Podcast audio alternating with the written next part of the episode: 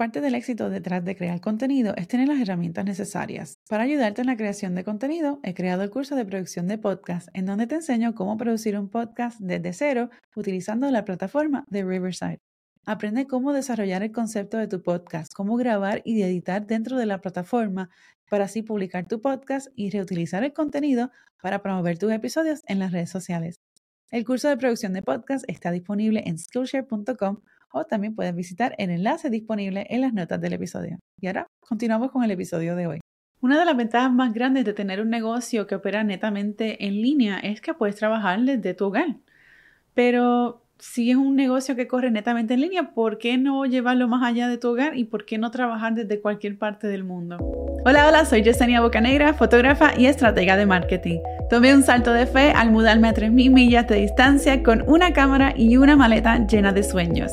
En este podcast para emprendedores y creativos compartimos consejos e historias de éxito para ayudarte a crear un negocio con propósito y alcanzar tu máximo potencial como emprendedor. Esto es The Focus in Bloom Podcast en español.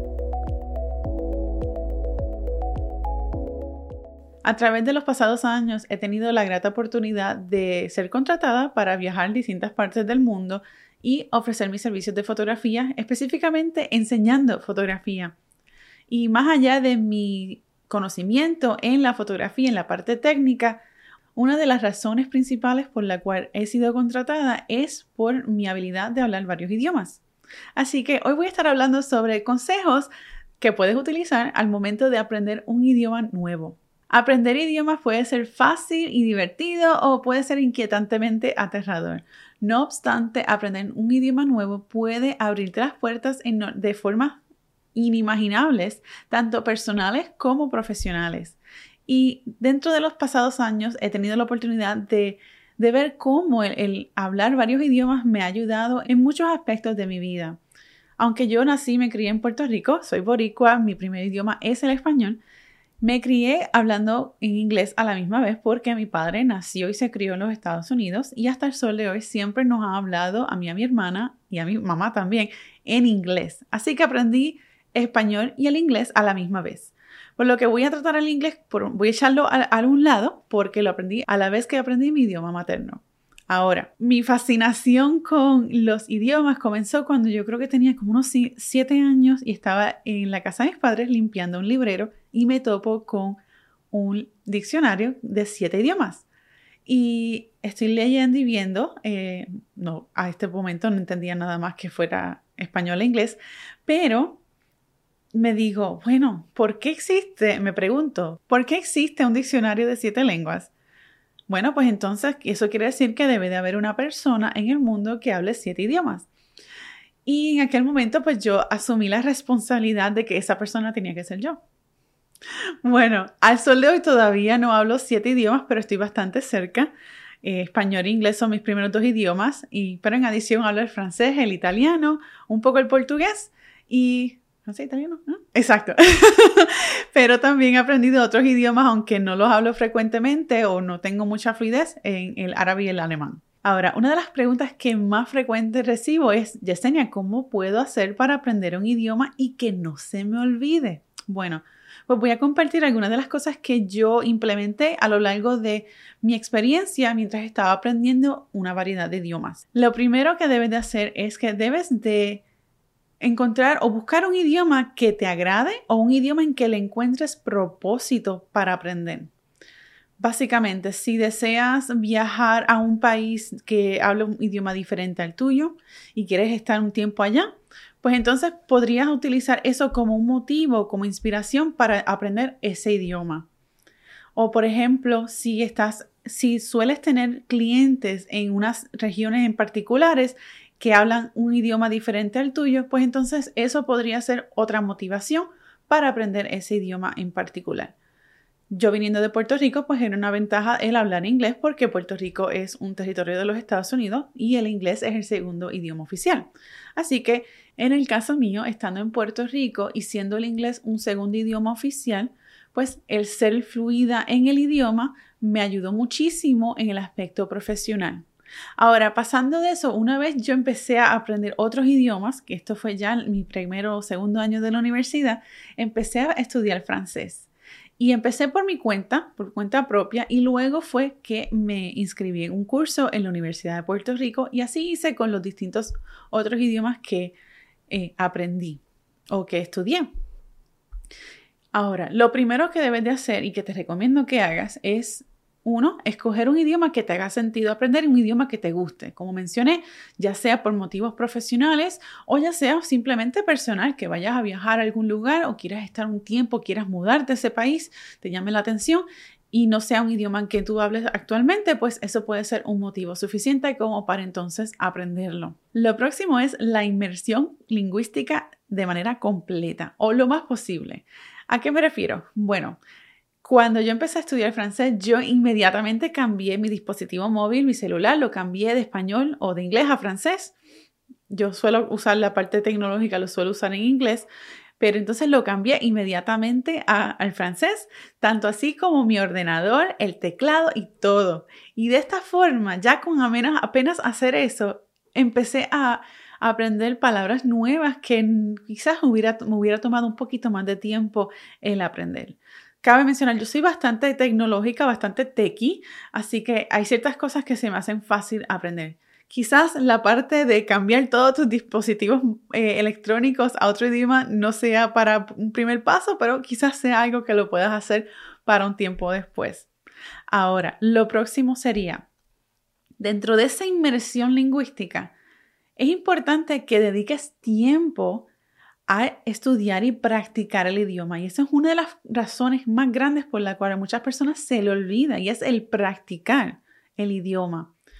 ¿Cómo lo puedes hacer? Bueno, puedes hacer tomar 20, 30 minutos al día y esto lo puedes hacer mientras estás de camino a un trabajo, de regreso a tu casa y lo puedes hacer ya sea a través de música, que escuches música en ese idioma, puedes ir a Google y hacer una búsqueda sobre artistas que eh, que tengan música en ese idioma y que tengan música en el estilo de música que te agrada, que tú sueles escuchar, porque entonces eso te va a ayudar a, memorizar palabras y a, tener, a darle como un ritmo a, a ciertas cosas, al vocabulario, y te va a hacer más fácil el poder memorizar más y más palabras.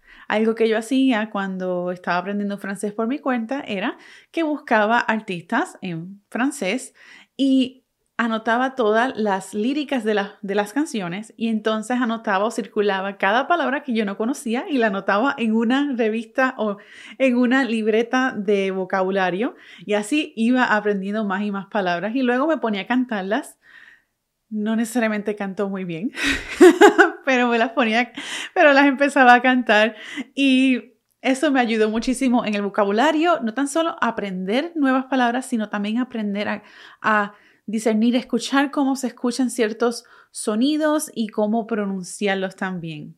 Una de las cosas que más me encantaba hacer cuando yo estaba estudiando idiomas era ver películas. Y cuando yo estaba en la Universidad de Puerto Rico, yo estudiaba cinematografía, así que parte de lo que ya tenía que hacer era ver varias películas y estudiarlas.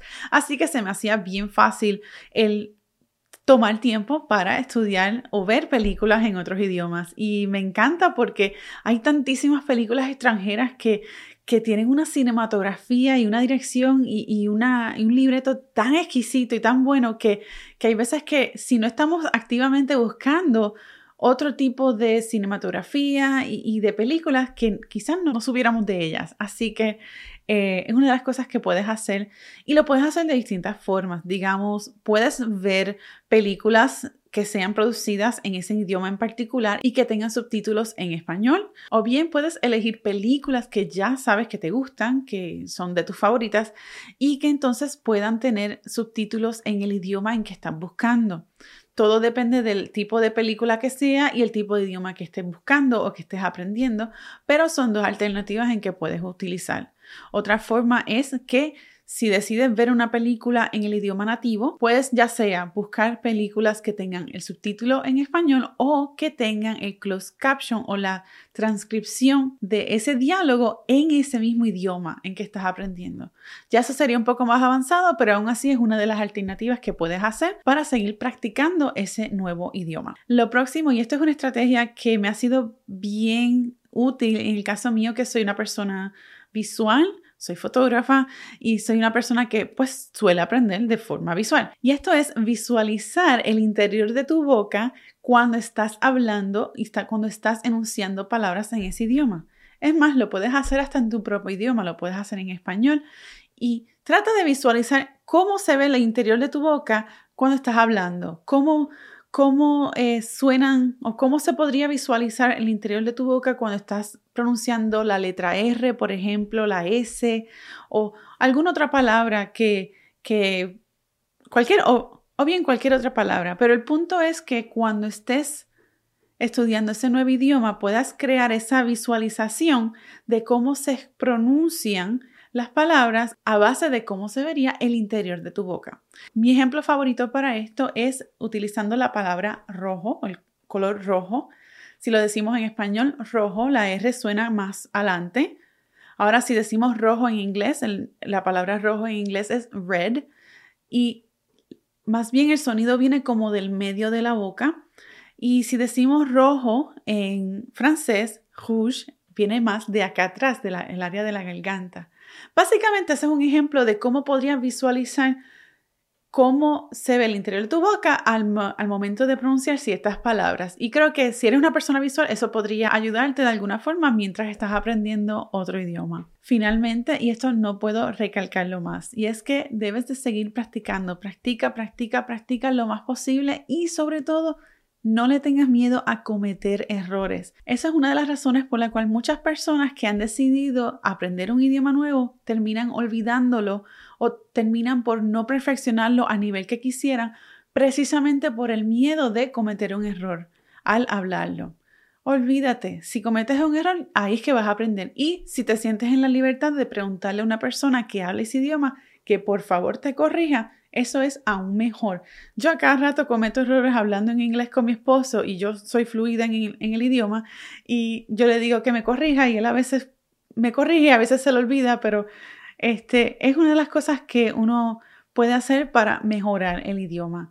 Y bueno, espero que este episodio te haya sido de tu agrado. Muchísimas gracias, merci beaucoup. Y si tienes cualquier pregunta sobre idiomas, déjame saber, pero no obstante, Déjame saber si te gusta este tipo de contenido o bien si lo estás disfrutando. Asegúrate de dejar una reseña en iTunes o en Spotify y revisar las notas del programa de hoy para cualquier enlace relacionado. Hasta la próxima.